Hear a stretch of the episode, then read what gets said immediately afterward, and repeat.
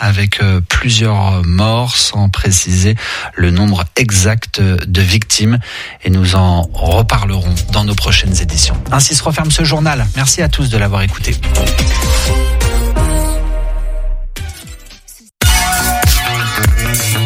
Radio G.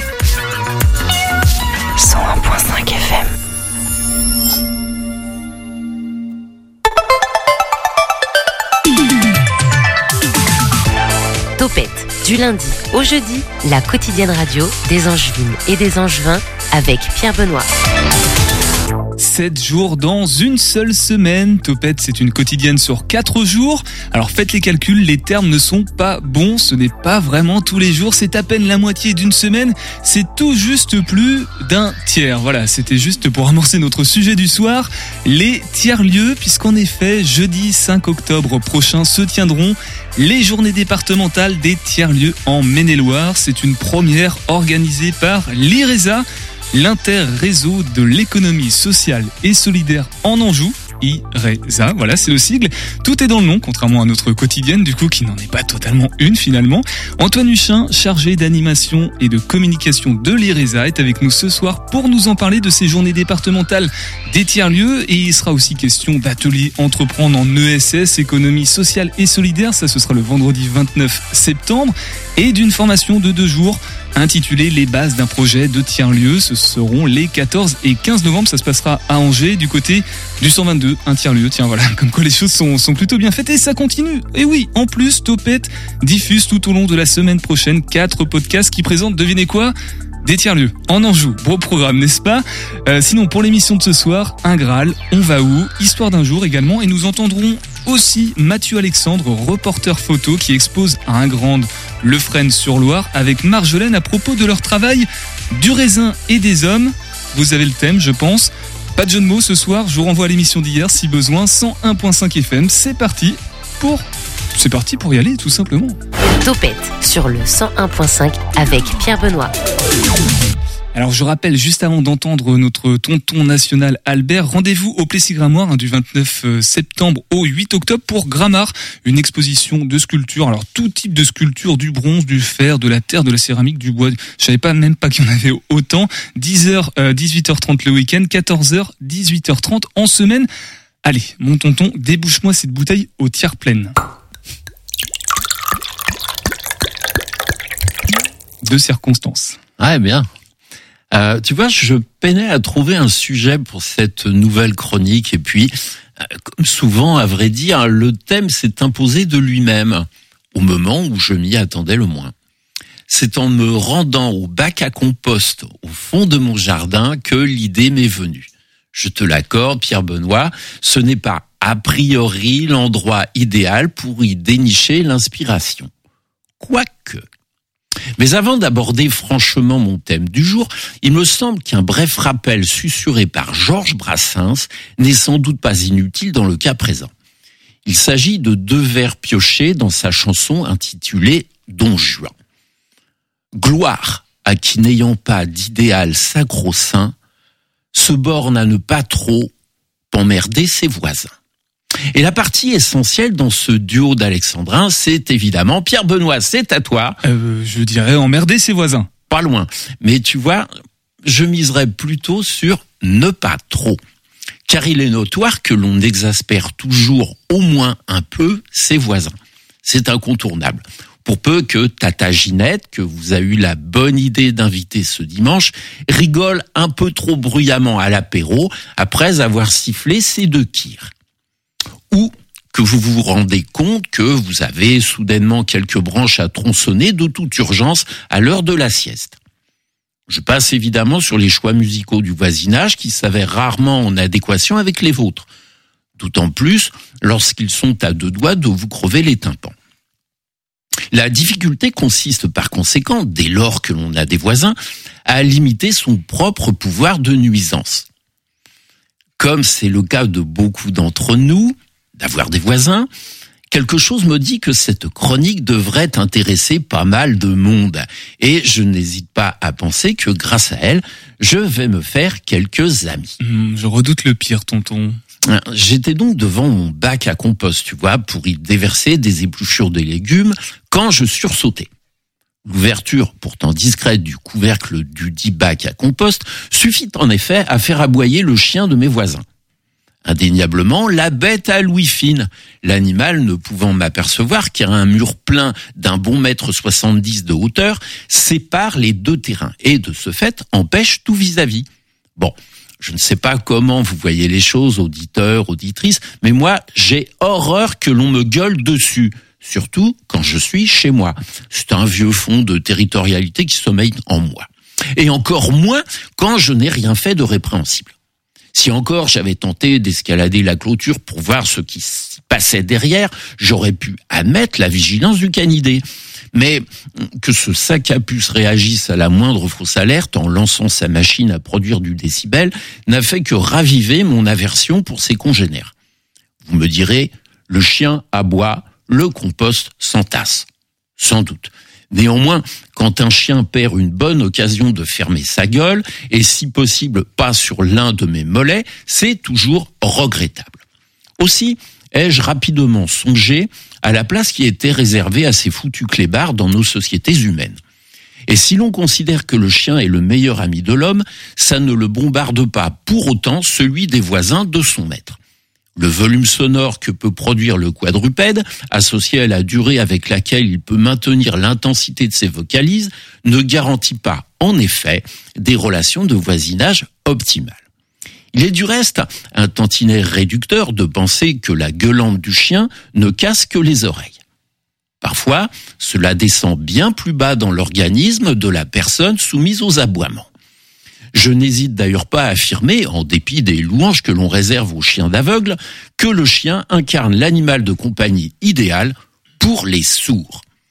Voilà pour le volet acoustique de l'affaire. Tu noteras, Pierre Benoît, que je n'ai pas dit unplug à la place d'acoustique.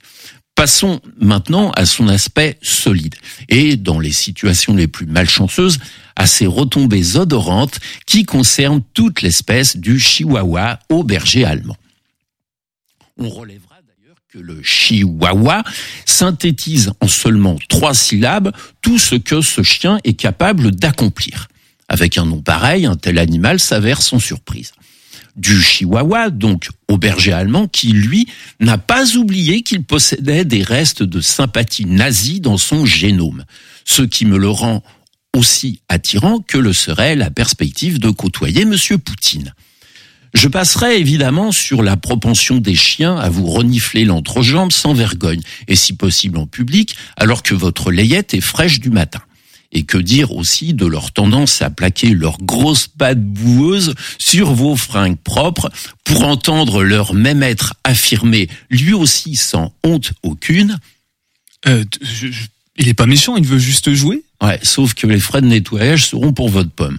Mais ne noircissons pas trop le tableau. Tant il est vrai que le chien, par certains de ses travers, oserais-je dire par son savoir-faire, nous délivre une bonne dose de bonheur pour peu que nous ayons écrasé les traces de son passage avec le bon pied. À ce propos, Pierre Benoît, je me dois de te faire une confidence. Eh ben vas-y, tonton Pont, où on en est ah, tu vois, j'ai été surpris en arrivant ici à Angers, voici de cela pas mal d'années maintenant, de constater que les gens du cru avaient les yeux rivés au sol lorsqu'ils marchaient dans les rues du centre-ville.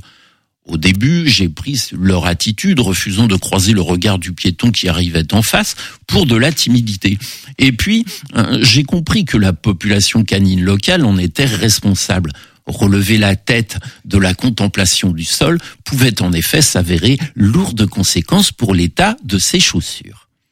Bien sûr, on est souvent tenté d'opposer la fidélité du chien, personnellement j'y vois plutôt de la servilité, à l'indifférence du chat. Je ne trancherai pas, même si je me réjouis de savoir qu'il n'y a pas, à ma connaissance, de chat policier.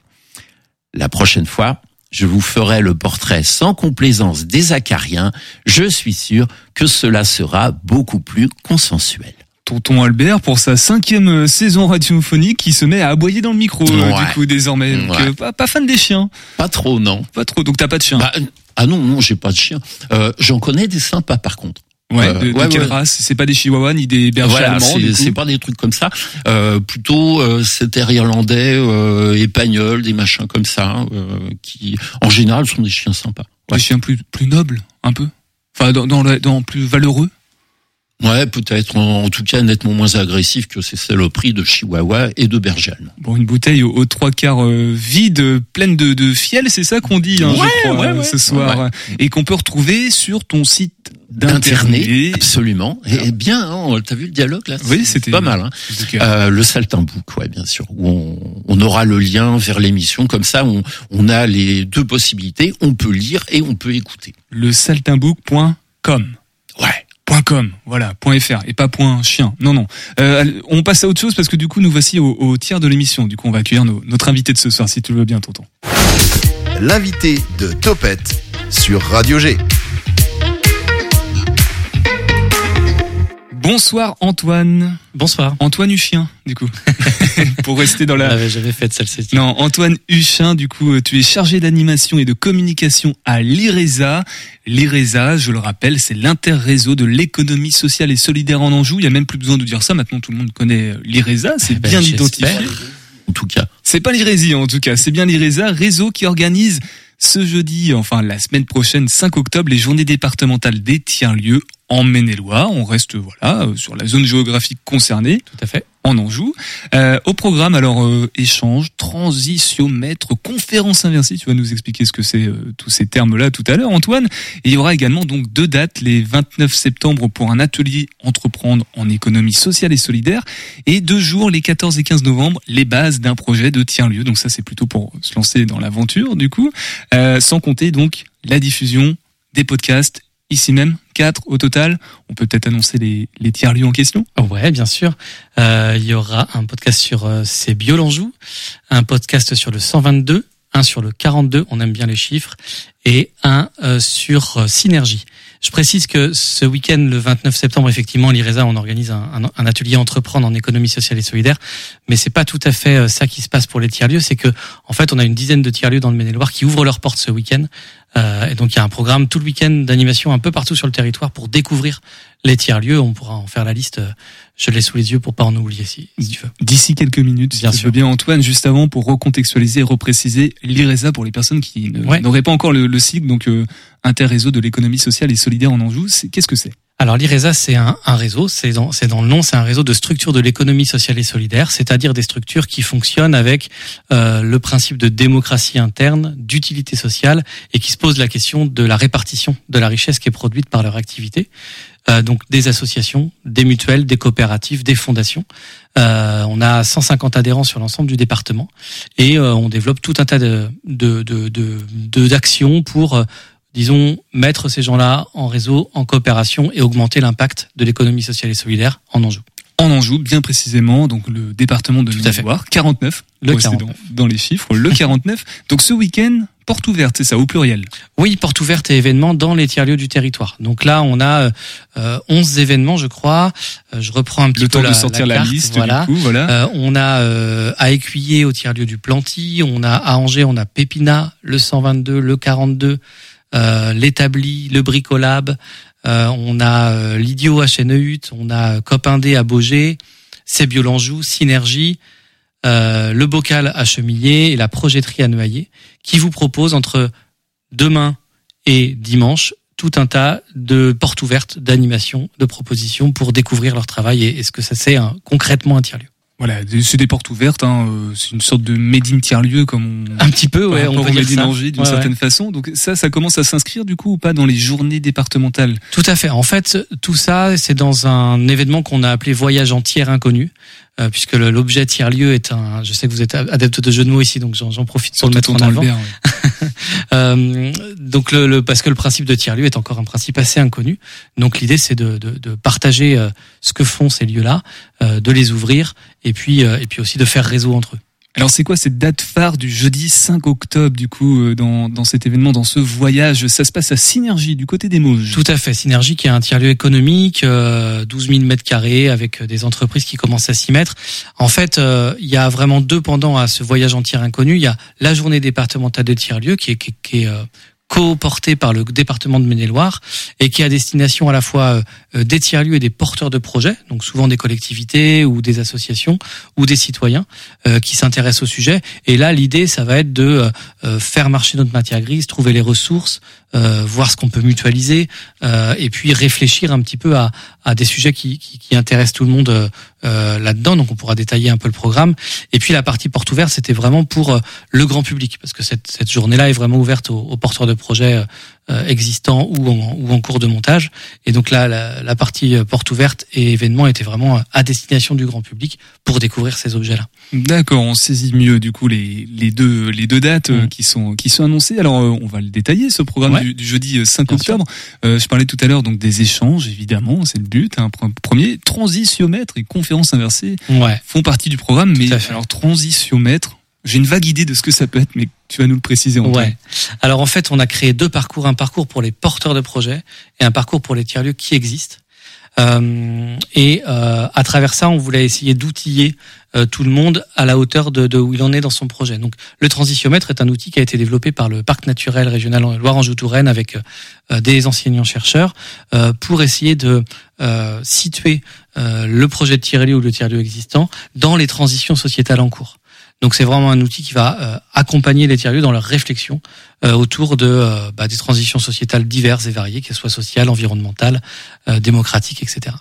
Et puis et puis on a un autre outil qui va être qui va être proposé, qui est le réseau d'échange réciproque de savoir, qui est qui est un outil très intéressant pour faire émerger ce que savent les gens et comment est-ce qu'ils peuvent le transmettre.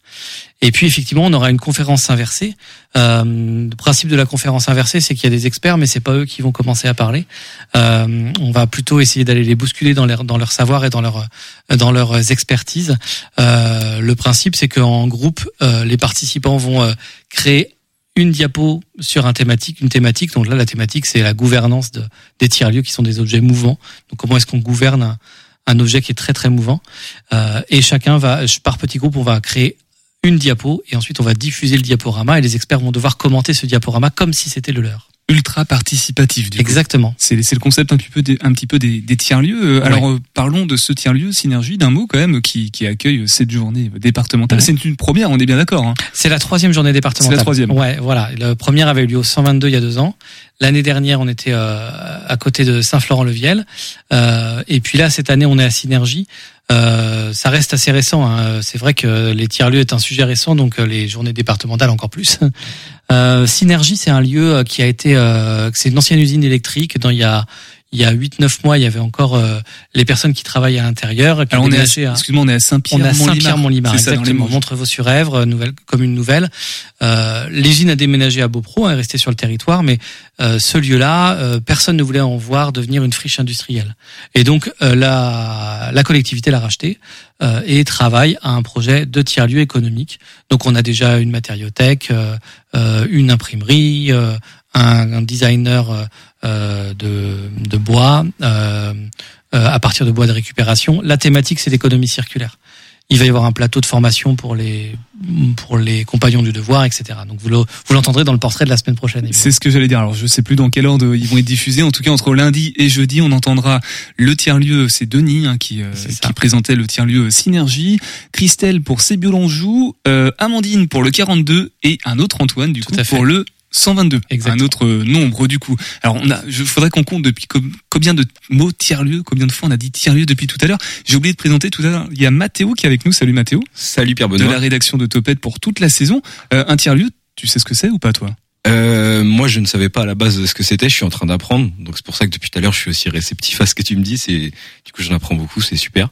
Euh, donc euh, ma réponse n'est pas encore complétée euh, au maximum, mais je prends les mots comme ils viennent et Et bah, traiter le sujet. L'occasion du coup de rester à l'écoute du 100.5 FM et de Topette le temps d'une pause musicale. Antoine va nous en dire un tout petit peu plus sur ce que sont les tiers-lieux. On écoute DMB de Chahut et on revient tous ensemble.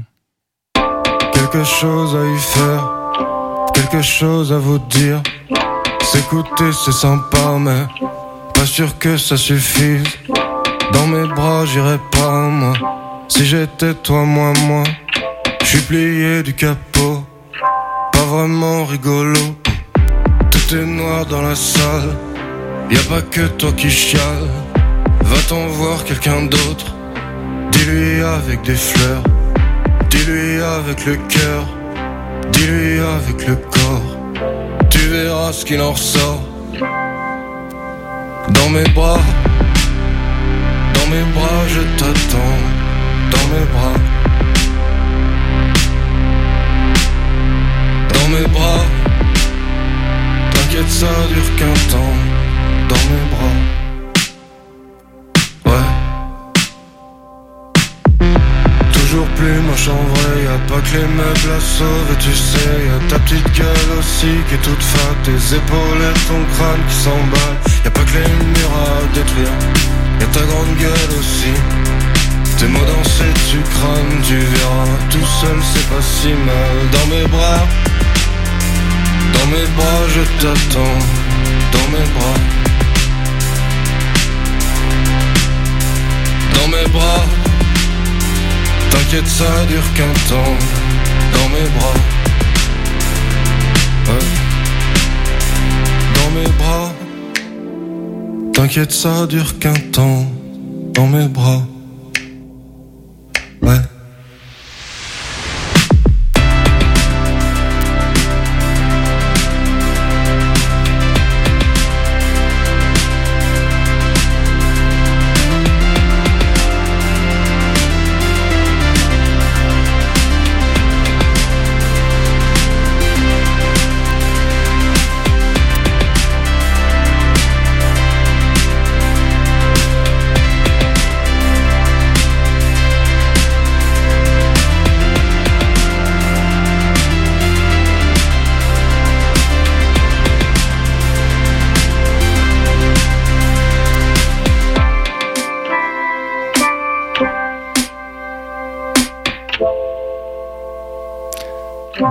DMB de Chahut. Chahut, euh, je le place euh, ici, qui faisait partie de Dogs for Friend à une époque, pour rester un petit peu dans le thème de la chronique de Tonton Albert de tout à l'heure. Topette avec Pierre Benoît sur Radio G. Et ce soir, nous sommes donc, on va parler, euh, on parle économie sociale et solidaire avec toi, Antoine, de l'ERESA, chargé d'animation et communication à l'ERESA. C'est pour ça que tu es là ce soir au micro. Tu nous parles de la journée départementale des tiers-lieux. C'est ce jeudi, jeudi en 8, comme on dit. Euh, Synergie, Montrevaux sur Eve, 5 octobre. J'ai tout mis dans l'autre sens, mais euh, jeudi 5 octobre à Montrevaux sur Èvre, du coup au tiers-lieu Synergie. Euh, on a tout à l'heure détaillé un petit peu le programme de la journée. Alors là, on s'adresse, tu le disais, au plutôt professionnels qui sont concernés par les tiers-lieux justement. Euh, mais on va reprendre de base parce qu'on est avec Mathéo. Mathéo, juste avant la pause musicale, nous disait qu'il savait pas trop ce que c'était un tiers-lieu. Et toi, Antoine, tu nous disais que justement c'était tout nouveau. Alors on va reprendre les bases. C'est quoi l'économie sociale et solidaire de Alors. manière générale L'économie sociale et solidaire, de manière générale, ce sont, euh, c'est une euh, façon de faire des choses euh, où on réfléchit à la façon dont on les fait. Et on réfléchit, on les fait selon ces trois principes fondateurs qui sont euh, la démocratie interne dans les structures de l'économie sociale et solidaire, c'est une personne égale une voix. La l'utilité sociale, l'activité euh, est utile à la société et euh, ce qu'on appelle la lucrativité limitée, c'est-à-dire une répartition des richesses qui est réfléchie. Alors, derrière ça, c'est des statuts juridiques. Les associations, les mutuelles, les fondations, les coopératives. Et en réalité, dans la plupart de ces statuts, euh, la lucrativité, c'est-à-dire l'enrichissement personnel, ne se pose même pas, puisqu'on parle d'associations à but non lucratif. Euh, le- les richesses qui sont produites par ces structures-là restent dans la structure pour la développer. Euh, mais par exemple, il peut y avoir des sociétés commerciales, je pense au SCOP par exemple, où là les règles de répartition des bénéfices sont très très strictes et quelle que soit euh, la le, le, le, part de capital qu'on a à l'intérieur de la de la coopérative, eh bien nous avons une seule voix. Que vous ayez 10 parts ou une part sociale, vous avez une seule voix.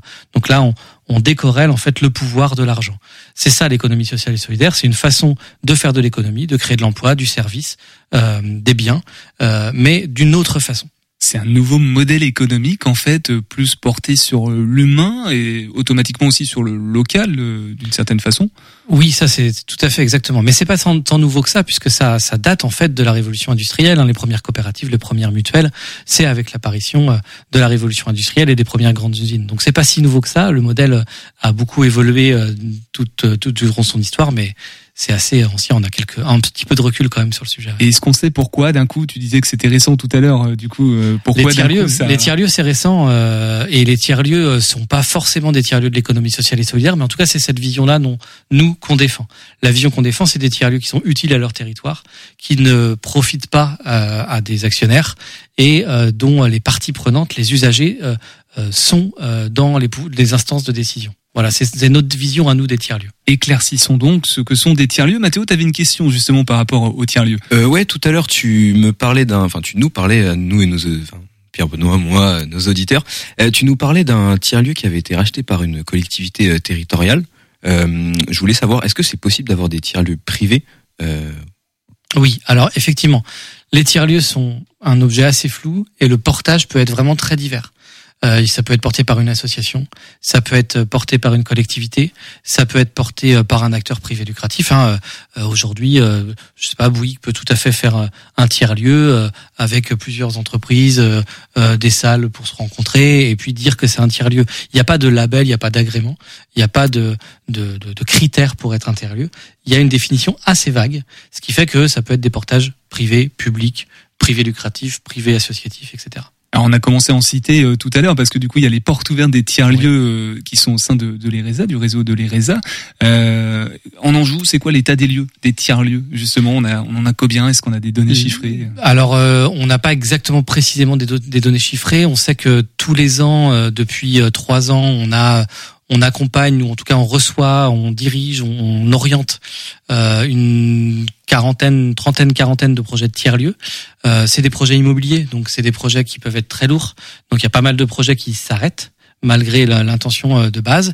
Et puis les plus anciens tiers-lieux qu'on peut avoir sur le territoire, je pense au 122, je pense à, au bocal à chemiller, euh, on commence un peu à avoir du recul sur euh, comment est-ce qu'on peut durer, comment est-ce qu'on peut fonctionner, est-ce que le modèle économique est tenable, euh, comment est-ce qu'on peut imaginer des choses. Donc euh, c'est assez récent et en même temps on commence à avoir des objets à étudier pour, pour inspirer la suite.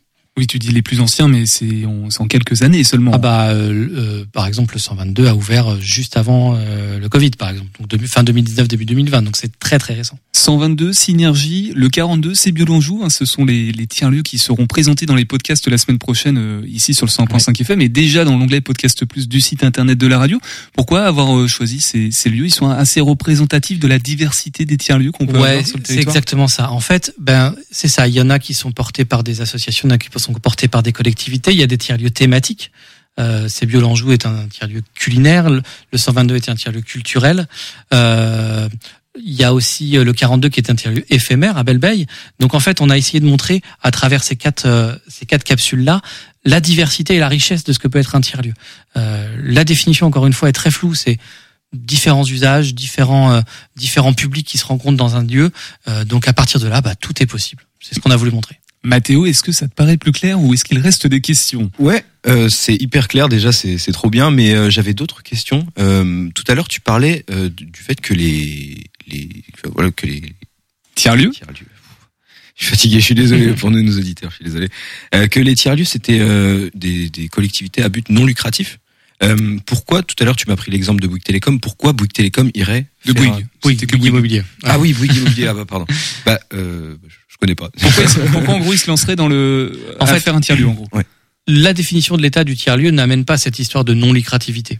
Euh, nous c'est celle qu'on défend nous parce qu'on est de l'économie sociale et solidaire et parce qu'on on, on, s'empare de ce sujet des tiers lieux en se disant que c'est un outil au service du développement local, de l'utilité sociale. Et donc nous on le voit comme euh, quelque chose qui, qui, qui soit non lucratif. Euh, mais pour autant, la définition de l'État, elle, elle, est plus large que ça. Euh, donc, n'importe quel acteur peut euh, s'en emparer, en fait. Alors, économie sociale et solidaire, donc comme pour préciser les choses, Antoine, ce que tu nous dis, c'est que des tiers-lieux, c'est un format, il y en a plein dans différents domaines, à différentes visées. Ceux défendus, promus, qui sont au sein du réseau de l'IRESA sont à vocation de l'économie sociale et solidaire. Hein. Faut, faut oui, c'est ça. Et puis, c'est aussi la vision du département, par exemple, qu'on qu qu accompagne sur un, un, appel à projet permanent. C'est aussi les critères qu'ils ont mis. Voilà, donc il y a vraiment, euh, euh, disons que c'est la majorité des tiers-lieux aujourd'hui, c'est vraiment des, des tiers-lieux qui répondent aux définitions de l'ESS. Et il y a quand même euh, économie sociale et solidaire. Il y a, il y a cette touche environnementale qu'on retrouve un petit peu en transversal dans tous les tiers lieux. C'est, voulu, c'est euh, cherché ou c'est pas fait exprès? Ben, en fait, à partir du moment où on, on, on réunit des gens dans un lieu et qu'on fait à partir de leur euh, de, de leurs problématiques, de leurs pensées, de, ce- de ce qui est im- important pour eux à ce moment-là, eh ben on retrouve euh, ben, des préoccupations actuelles. Donc on va retrouver du lien social, on va retrouver euh, dans des petits villages par exemple euh, les, les anciens, euh, les personnes isolées, euh, la mobilité euh, et la transition écologique évidemment puisque les personnes qui s'investissent là-dedans bah, sont concernées par ça. Est-ce que pour toi, euh, les tiers-lieux seraient la, la solution, le modèle euh, efficace pour euh, lutter contre la, le- la surindividualisation de la société moderne et puis des, face aussi pour une, une réponse face aux Ben, enjeux environnementaux actuels? C'est un outil en tout cas, et c'est un outil qui est, on le voit aujourd'hui, euh, il y a des espaces, dans, notamment en milieu ruraux, qui s'ouvrent avec euh, euh, les communes nouvelles, les, les, les pôles de décision et d'animation qui, se centralisent dans des grosses communes. Et ben ça ouvre, ça fait des appels d'air, et on sent que des citoyens, ils ont besoin de ces espaces de rencontre. Ils ont besoin parce qu'en fait, l'individualisation de la, de la société, elle est subie.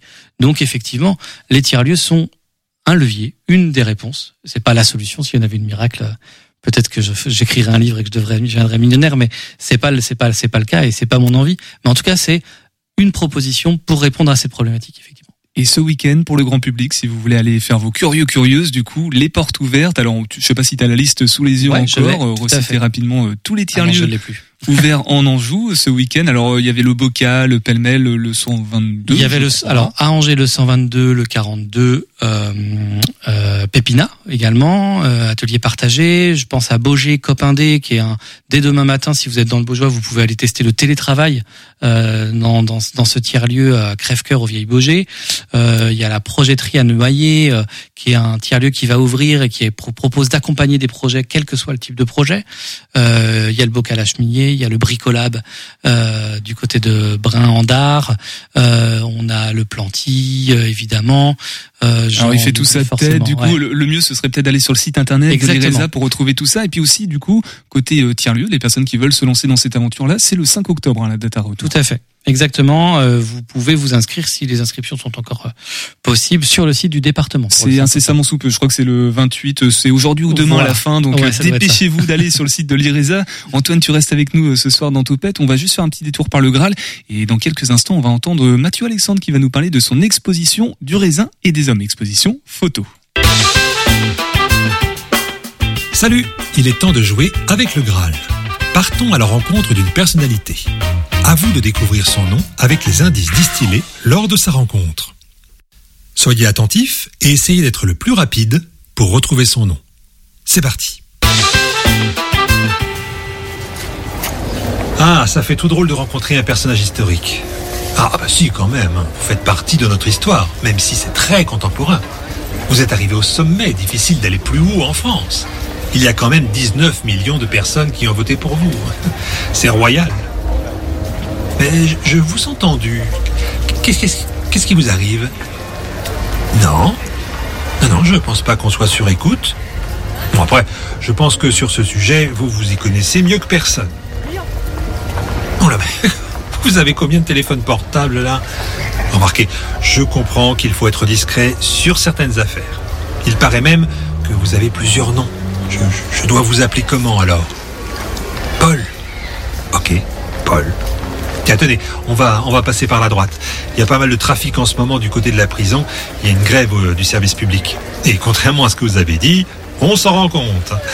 Ah, ce serait dommage qu'on perde du temps et qu'on fasse des heures sup, même si vous les avez exonérés. Allez, je vous propose de faire un petit selfie. Hein? Voilà, allez-y, mettez-vous là. Ah, Par contre, je, je suis un petit peu plus grand que vous, hein, même avec vos talonnettes. Comme quoi, les grands hommes sont pas forcément grands. Hein? voilà, hop, merci. Bon, eh écoutez, on va devoir se quitter, malheureusement. Hein je vous souhaite une, une bonne journée, Paul. Et, ou devrais-je dire, euh, Monsieur le Président C'est bon? Vous avez trouvé le nom de la personne à découvrir? Je vous laisse encore quelques secondes.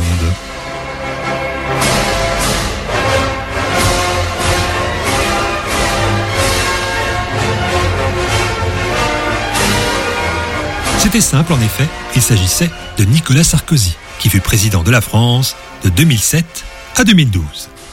À bientôt pour une nouvelle rencontre. Depuis le 9 septembre et jusqu'au 15 octobre à Ingrande-le-Fresne-sur-Loire dans la galerie euh, L'Épi, euh, EPI également, vous pouvez euh, admirer l'exposition du raisin et des hommes dont on a déjà parlé dans Topette. Avec nous euh, ce soir par téléphone Mathieu Alexandre. Bonsoir Mathieu. Bonsoir, bonsoir, bonsoir. C'est toi donc qui as pris les photos euh, de cette exposition. Alors il y a aussi un ouvrage puisqu'il y a un texte, des textes qui accompagnent ces photos. C'est Marjolaine Edouard qui les a faits. Euh, on a déjà entendu parler donc de, de cet ouvrage, mais là c'est une exposition, donc ça y est, c'est en grand grand format. Du coup, c'est exposé dans cette galerie. Déjà juste pour euh, resituer cette galerie, euh, ça, ça, signifie quoi? Qui c'est où précisément dans un grand le Fresne sur Loire?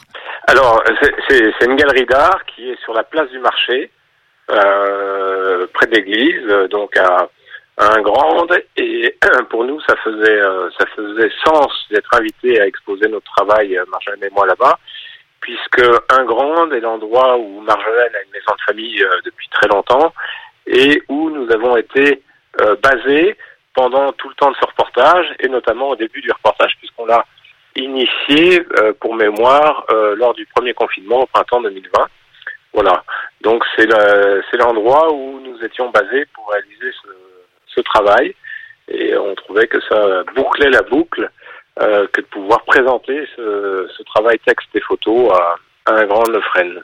Tout est dans le nom, hein, du raisin et des hommes. Alors euh, oui, pour refaire un petit peu euh, l'historique, du coup, tout a commencé en mars 2020 euh, pendant ce fameux premier confinement, parce qu'après il y en a eu plusieurs, où euh, toi, avec Marjolaine, vous êtes allé faire de l'ébourgeonnage en Anjou, et là, ça a été un peu bah, une, sorte de révélation, en tout cas une belle prise de conscience, d'où ensuite cette belle série de photos. Mais je te laisse prendre la suite pour nous rappeler un peu le, le parcours de, de ces clichés.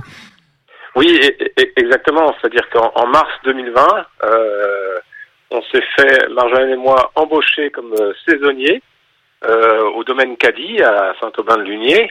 Euh, on n'avait jamais fait de travaux agricoles de notre vie.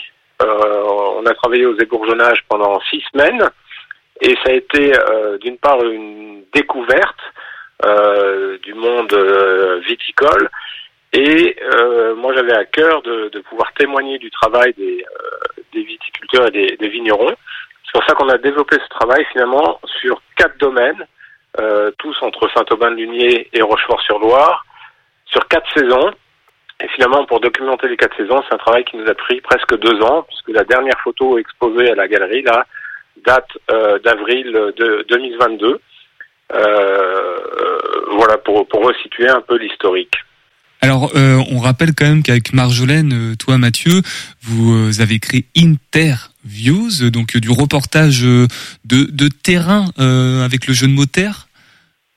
Oui, e- exactement. On a créé euh, fin 2019 notre agence de, reportage qui, est un jeu de mots en fait sur les interviews parce qu'au début on faisait beaucoup d'interviews euh, micro et nos, nos sujets portent sur les droits hum- humains et l'environnement qui sont deux thématiques de plus en plus euh, interdépendantes et euh, notre travail du raisin et des hommes s'inscrit totalement dans cette ligne euh, éditoriale dans la mesure où l'angle qu'on a choisi pour traiter ce ce travail, c'est d'aller à la rencontre d'une jeune génération de vignerons qui travaillent tous en bio. Donc on voulait comprendre ce que ça signifiait vraiment dans les rangs de vignes de, euh, de travailler en, bio d'une part.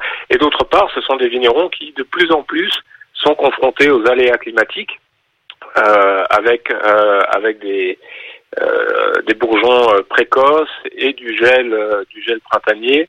Voilà, et on a vraiment travaillé sur comment cette jeune génération de vignerons pense pouvoir s'adapter à ces aléas climatiques. Mathieu, pour donner à voir les, photos de l'exposition du raisin et des hommes un petit peu, parce qu'on est en, radio, euh, ta spécialité, ta patte, c'est le noir et blanc et le jeu avec euh, les, ombres en fait. Oui, alors moi, moi je travaille effectivement en noir et blanc de, depuis 30 ans, c'est mon écriture, c'est ma manière de voir. Euh, donc là, c'est une exposition et un livre exclusivement en noir et blanc. Et je travaille beaucoup sur les, les silhouettes. Et notamment pour ce sujet-là, j'avais à cœur, une fois de plus, euh, si on resitue le, le, contexte de départ du, euh, du reportage, euh, je souhaitais rendre les images intemporelles, c'est-à-dire montrer qu'à une époque, pendant les confinements où toute notre industrie et technologie étaient à l'arrêt, finalement les agriculteurs, eux, avaient rendez-vous avec la nature, et ce sont des gestes ancestraux, et c'est ce qu'on retrouve vraiment dans les images, c'est-à-dire que le travail photographique est vraiment porté sur le geste, sur le travail, plus que, euh, plus que sur le vin et sur le raisin. Mathieu, on commence à, vraiment s'éloigner du coup de, cette période hein, de Covid, confinement qui avait commencé en, mars 2020, une, période singulière hein, dans laquelle avait euh, pris naissance euh, ce travail du coup qui ensuite a duré toute une saison et ensuite bah, jusque là. que reste-t-il de de cette période selon toi aujourd'hui? Que les photos finalement sont le témoignage d'une époque qui ça y est est révolue désormais alors, j'aimerais bien pouvoir l'affirmer, j'en suis pas, j'en suis pas si sûr, mais bon, euh, toujours est-il que euh, je pense que cette période a mis en avant, en tout cas pour pour ce qui est de, de l'agriculture et du travail des vignerons, euh, a mis en avant un changement climatique qui, euh, pour les vignerons avec lesquels on a travaillé, euh, ne fait aucun doute. La génération de, des parents, par exemple Philippe Caddy, lui dit avoir connu un gel historique dans sa carrière en 1992, là où Alexandre Caddy, son fils, en est à six gels consécutifs sur les dix dernières années. Donc, euh, ce que ce que cette période euh, du Covid, moi, m'aura enseigné, c'est que euh, la nature peut être très très résiliente. Le, les agriculteurs euh, ont rendez-vous, ont des rendez-vous à ne pas rater euh, avec la nature s'ils veulent pas perdre le, le, le fruit du travail d'une année et que de que le, la météo est de plus en plus imprévisible et euh, ça, ça nous rend très humbles face à face à ce travail euh, avec la, la nature et le raisin. Merci Mathieu. Samedi, les samedis, les dimanches, les jours fériés également jusqu'au 15 octobre à la galerie L'Épi. C'est à Ingrande-le-Fresne-sur-Loire. Euh, merci beaucoup. L'ouvrage sera euh, à disposition à, ce moment-là. Mathieu Alexandre et pour les photos et Marjolaine Edouard pour les textes. Merci beaucoup d'être passé ce soir dans Topette. Topette avec Pierre Benoît sur Radio G.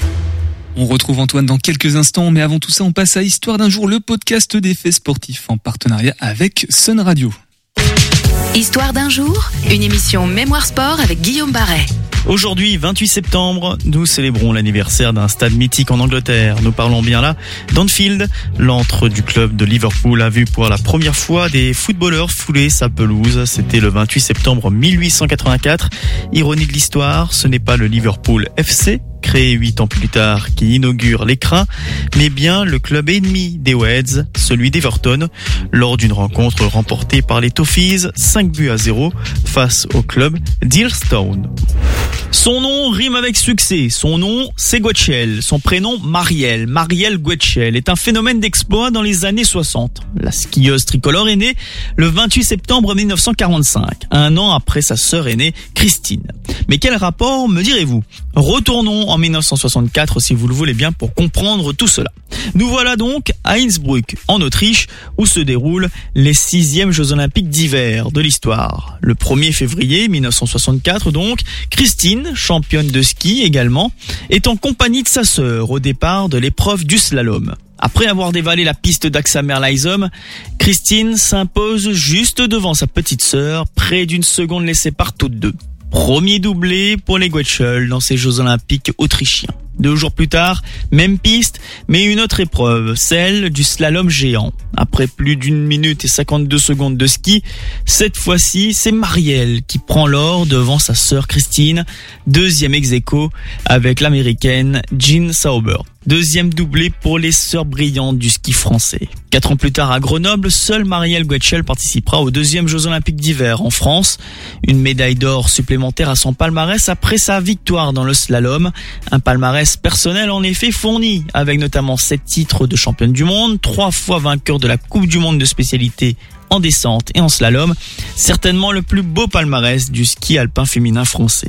Plus de cinq décennies après ses premières performances sur les pistes de ski mondial, aujourd'hui Marielle Gottschel vit paisiblement dans le Pays Basque. Le 28 septembre 1989, c'est la footballeuse Amandine Henry qui voyait le jour à Lille, l'internationale française multiple championne de France avec l'Olympique lyonnais, avec qui elle remporte également plusieurs éditions de la Ligue des Champions, souffle aujourd'hui une bougie supplémentaire. On lui souhaite un bon anniversaire à Amandine. Et quant à nous, on se dit à demain pour de nouvelles histoires d'un jour avec Mémoire Sport. Alors demain, on le précise à chaque fois, hein, Histoire d'un jour, c'est toutes les semaines dans Topette. Sinon, vous pouvez aller sur le site internet de Radio G ou même de Sun pour aller découvrir l'ensemble des histoires d'un jour. Nous, on va rester avec euh, notre histoire du jour, notre tiers histoire du jour, euh, sociale, solidaire. On est toujours avec toi, Antoine, pour euh, parler de donc grosse journée au pluriel, portes ouvertes ce week-end pour découvrir les tiers-lieux quand on est comme Mathéo, quelqu'un qui ne connaissons pas les, les tiers-lieux.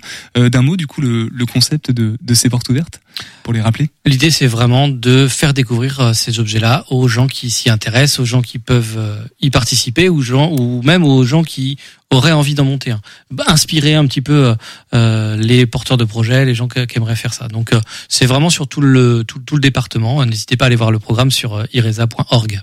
Et pour les personnes qui ont déjà en tête leur projet, j'espère qu'elles se sont inscrites. Du coup, pour ce, jeudi 5 octobre, ça se passe du côté de Synergie. Rappelle-nous les faits, s'il te plaît, Antoine. Ouais, journée départementale des tiers-lieux organisée avec le département de Maine-et-Loire où on va euh, parler, euh, on va essayer de s'outiller pour euh, nos projets en cours ou déjà montés, et puis de réfléchir ensemble à ce que c'est que la gouvernance de ce type de lieu concept vaste que sont les tiers-lieux, l'économie sociale et solidaire, à la fois vaste et précis, mais parfois trop méconnu du grand public, justement, d'où l'intérêt de, de, faire ce genre d'événement, d'occasion.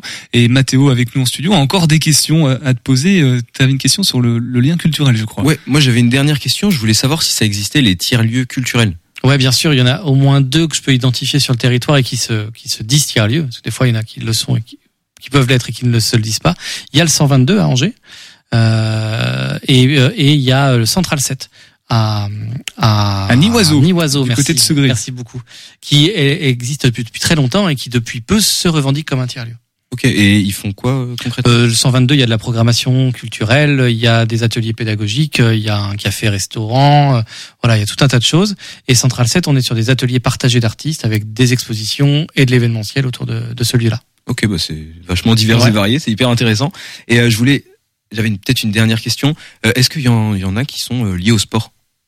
Alors aujourd'hui, je n'en connais pas, mais tout est possible dans un tiers-lieu, donc on peut tout à fait imaginer. Ce Mathéo, si tu as un projet en tête avec le sport et les tiers-lieux, tu t'inscris absolument avant là, avant la fin de journée ou avant demain. On, je sais pas si tu as retrouvé Antoine la date limite euh, pour participer le 5 octobre. Et il y a aussi une session de formation, deux jours de formation. Ça se passe au 122, décidément. comme quoi, c'est très actif les, les tiers-lieux. Qu'est-ce qui se passe les Je reprends les dates, les 14 et 15 novembre. 14 et 15 novembre, on a une formation de deux jours qui s'appelle les bases de mon projet de tiers-lieu qu'on a développé avec euh, un collectif régional qui s'appelle Cap Tiers-Lieu, euh, où là, ben, pendant deux jours, on va avec une dizaine de, de, de de porteurs de projets qui réfléchissent à cette notion-là et à un projet, euh, balayer un petit peu tout ce que ça veut dire être un tiers-lieu, tous les points d'accroche, les points de vigilance, euh, qu'est-ce qu'il faut mettre en place sur quel truc. C'est pas une formation exhaustive, mais ça permet au moins d'avoir les bases pour se lancer sur un projet. Tout ça donc à découvrir sur le site internet de l'IRESA pour bien comprendre euh, ces concepts-là, avoir les dates en tête. Du coup, je te laisse peut-être donner les, les, réseaux sociaux, le, le, site internet. Bien sûr, on a iresa.org euh, dans euh, Que faisons-nous euh, tiers-lieu. Euh, on a euh, Facebook, LinkedIn et Twitter pour avoir toutes les actualités. Et ben voilà, tout est donné. Alors on va se quitter. On a encore deux petites minutes avec cette question très compliquée. Est-ce que selon toi on peut concilier entrepreneuriat et enjeux sociétaux, environnementaux est-ce que vraiment ça peut être la bonne réponse à, toutes les problématiques de la société actuelle pour toi, l'économie sociale et solidaire Alors, et les tiers-lieux? Euh, Oui, je pense qu'on peut euh, concilier les deux à partir du moment où on ne cherche pas à s'enrichir sur le dos des autres, on réfléchit à notre utilité sociale. Et c'est vraiment, euh, nous à l'IRESA, on a des, des programmes d'accompagnement pour les gens qui portent des projets, ce qu'on appelle d'innovation sociale, c'est-à-dire qui répondent à un besoin. Euh, et en fait, l'entrepreneuriat, c'est pas forcément euh, des startups.